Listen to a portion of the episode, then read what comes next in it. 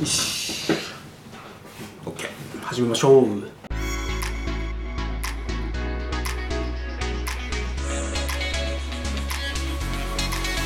はい、こんにちは、白色ギブライフのベックです。え。今日はですね、ちょっといつもと雰囲気が違うと思うんですけれども、あのいわゆる貸し会議室っていうんですかね、を借りまして、会社帰りに収録を行っております。あの、以前ちょっとお話しした内容ではあるんですけれども、ZFC とポッドキャプチャー X8 という、いわゆる IC レコーダーというべきなのか、あまあ、オーディオインターフェースというべきなのかという、まあ、そんな感じのフィールドレコーダーですね。はい。を買ったんですけれども、このですね、2つを買った理由というのが、いつでもどこでも、ポッドキャストの収録、あるいはいつでもどこでも YouTube 動画の撮影ができるようにしようということで買ったんですんですけれども、全然ですね、そういう使い方ができてなかったなということがあったので、まあ、今日は必ず会社の帰りにですね、収録してやるぞと、家の外で収録してやるぞという強い決意のもとですね、あの家からどれぐらいかな電車で10分ぐらいのですね、帰り道じゃ帰り道なんですけど、会議室をわざわざ借りましてですね、このような形で収録を行っています。で、えっと、どんな感じになってるかというと、ここで写真出しますけれども、ZFC のバリアングルモニター、上にポートキャプチャー XL を載せると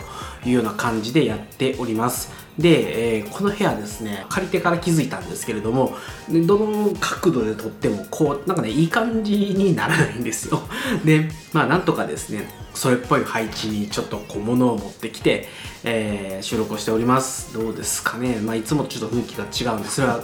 それでまた一つですねなんかこういい刺激になるんじゃないかなと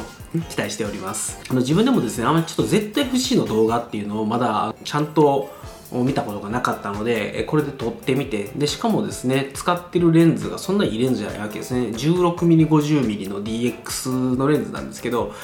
今 24mm で撮って多分 F 値が3.5とかなのかな？で撮ってるので僕いつも撮ってる Z6-2 に 20mm のあの S ラインの単焦点つけてるのと比べたらまあまあまあやっぱりちょっと画質は望むべくもないかなと思うんですけれども今こうやってバリアングルのモニターで映像を確認しながら撮る分にはですね、まあ、全然いい感じに撮れてそうな雰囲気です、まあ、ただちょっとあの一眼のカメラで撮った動画としてやっぱり背景ボケた感じの動画を撮るっていうのがやっぱりあの多いと思うんですけれども、まあ、ちょっとそんな感じの動画を撮るにはですね若干ちょっと F 値がですね大きすぎるかなというところがあるので、まあ、そういうちょっと背景ボケた動画を撮るんだったらやっぱり F 値1.8ぐらいの多焦点レンズを使った方がいいかなと思うのであのもう一個ですねビルトロックスという会社の、えーと、フ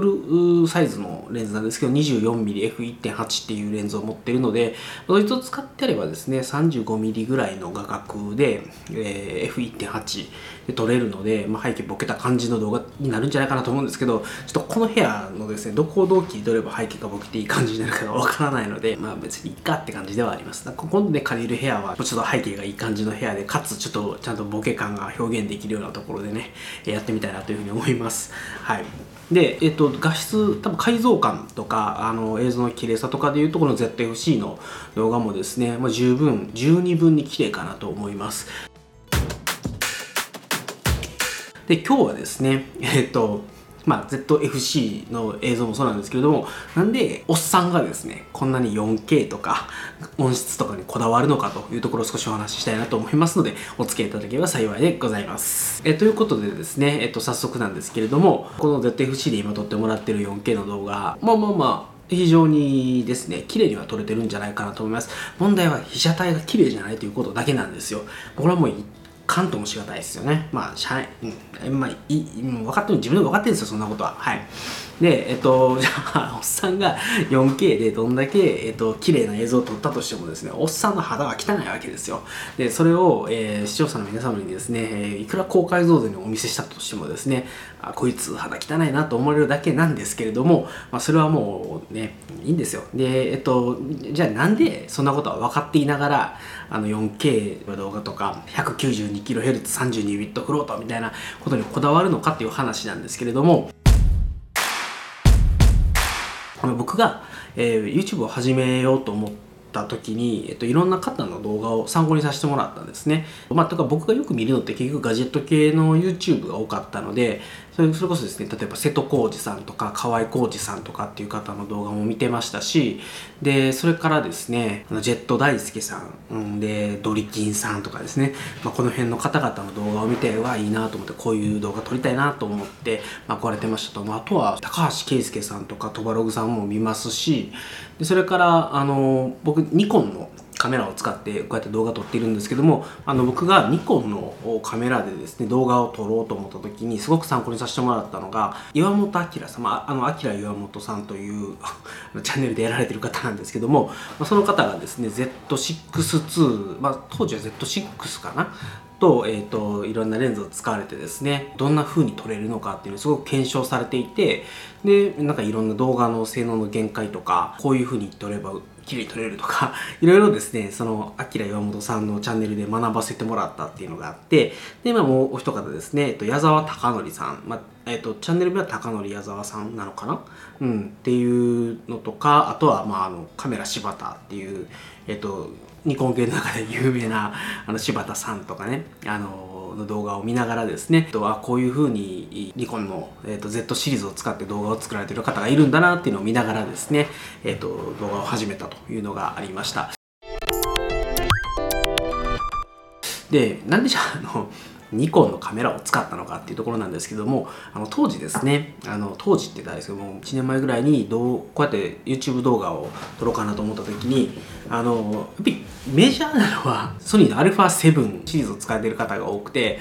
で、えー、それからパナソニックも多かったですかね。GH5 使われてる方が多かったと思うんですけれどもそうするとですねなんかちょっとこう反骨精神じゃないですけれども、えー、いや僕はもうニコンにお世話になってきたんだからいや動画機はそりゃソニーとかパナがいいのは分かると。でも僕はニコンが使いたいんやと。いうことでかたくなにですねそういう α7 とか GH5 に押されまくってるニコンの中で、えー、Z シリーズを使って動画を撮られている方っていうのを、まあ、好んでみて、まあ、あの先ほどの岩本明さんとかあの矢沢かのりさんとかに、えー、の動画に行き着いてですねいろいろ動画の撮り方というかね Z シリーズを使ってどうやって動画を撮ればいいのかみたいなのを学んできたということで、まあ、それがあの今 Z6-2 とか今はサブカメラで ZFC 使ってるんですけど使ってるまあ理由になります。はい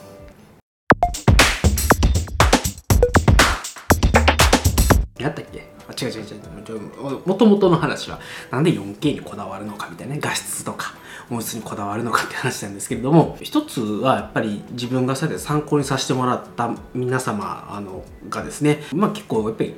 年行かれてる方が多いんですよね。で、まあそうやって自分と同い年とかね、年上の方々が、おっさんながらに 4K で、えー、動画撮られてますよと。で、もう一つは、あの、瀬戸康史さんが、すっげえ一時期しきりに 4K60fps、4K60fps って言われていて、ああなんか時代は 4K なんやみたいな感じでちょっと思ってですね興味を持ったっていうのもあるんですけれども、まあ、そうやってあの別におっさんやからとかねあの若いからとかそんな関係なくなんか 4K で頑張られてるですね、えー、皆様ミラーレス時間を使って動画を撮られてる、えー、諸先輩方にですね勇気をもらって女子じゃあもう 4K で頑張るぞと思って、まあ、始めたというところがありますというのと、まあ、それはちょっとあの、まあ、半分後付けの理由みたいなところではあるんですけれども一番の理由というのはやっぱり自分でやってて楽しいんですよね。だから画質にこだわるとか音質にこだわるっていうのは誰のためですかっていうと自分がモチベーションを持ってこの活動をやっていく時にいやこうやったらいい音質で撮れたこうやったらいい画質で撮れたっていうのが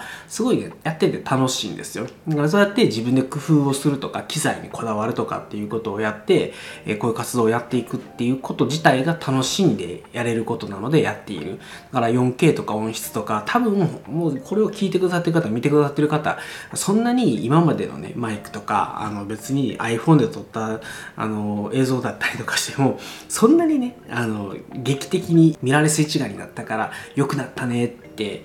いう方もまあ中にはいらっしゃるかもしれないんですけどあの多分8割ぐらいの人にとっては画質そんなに多分重要じゃないと思うんですね。でななぜですね最近 iPhone でみんな動画見る iPhone っていうかねスマホで動画見るじゃないですか。そしたら 4K で視聴されることって ほぼないんですよ。だからあのわざわざパソコンとかねあのタブレットとかでしかも画面をバッと引き伸ばして、ね、見てもらうことがない限りはまた 4K で撮ってる意味ってあまりないんですけど、だからもうそういうのも、まあもう全部承知しております。えー、だけど、僕がやってて楽しいから、4K で動画を撮り、画質とか音質にこだわって、え、無駄にヒャッハーいい画質で撮れたぜ、いい音質で撮れたぜっていうのを楽しみながらやっていると いうのが、まあほぼ99%ぐらいの理由ですね。残りの1%は、あの、諸先輩方に勇気をもらったと。勇気じゃないな。諸先輩方がそうやって 4K でやられてるので、よし、俺もやるぞっていう、あの、真似事でございます。でもう一回ちょっと真面目な話をしておくと音質に関して言うとあの、まあ、ポッドキャストをやってるっていうところもあるのでやっぱり音質のいいポッドキャストっていうのはぱり自分で聞いててもねやっぱ楽なんですよね。だからあのまあながら聞きだろうとなんだろうとやっぱりノイズがいっぱい乗ってる状態のポッドキャストだったり音が聞き取りづらいとかねアンクリアだったりとか割れてるとかそういうのがあったりするとポッドキャスト自体を聞くのが苦痛になっちゃって聞くのやめるみたいなのがあるので、まあ、そういう意味ではあの、まあ、ポッドキャストを聞いてくださってる方々がですね不快にならないようにもあの音質っていうのはちゃんとこだわっていきたいなっていうところがあるので、まあ、4K はもう完全にあのあれですよ自己満足なんですけども音質に関して言うとやっぱりちゃんと綺麗な音質で撮る聞き取りやすい形で、収録してお届けするっていうことはあのすごく気を使ってやっぱり自分があの結構ヘビーなポッドキャストリスターだっていうことは、まあ、あるので、そこはですねちゃんとこだわって、え、聞いてくださってる方々にとって負担にならないようにやってるというところがございます。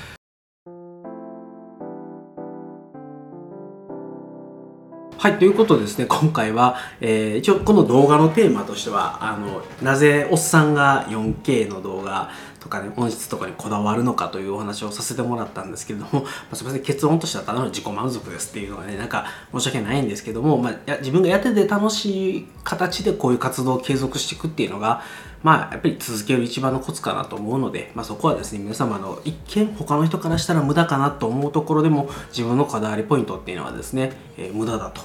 決めつけずにですね、えー、大事にしていただくのがいいんじゃないかなと思いますと、なんかそれっぽくいいことのようにまとめてみました。で、今日は、あの、まあ、もう一つはやっぱりこうやって ZFC とポートキャプチャー X8 で撮ってみて、で、それがですね、で、今日は貸し会議室でやってみてっていう、こうポータビリティをせっかく上げたので、まあ、それでどんな風に収録できるかっていうのを自分のを見てみたいっていうのも一つの目的で収録しているので、ぜひですね、ZFC ポートキャプチャー X8 と、まあ今までですね、あの自宅で撮ってる映像と見比べてみて、なんか違いとか見つかった感じたところがあれば、ぜひコメントといただければ幸いでございます。ということでですね、今日は、えー、なぜおっさんが 4K 画質と音質にこだわるのかというお話を、えー、貸し会議室で ZFC とポートキャプチャー X8 で収録してお届けいたしました。それでは皆様、またお会いしましょう。さよなら Ah!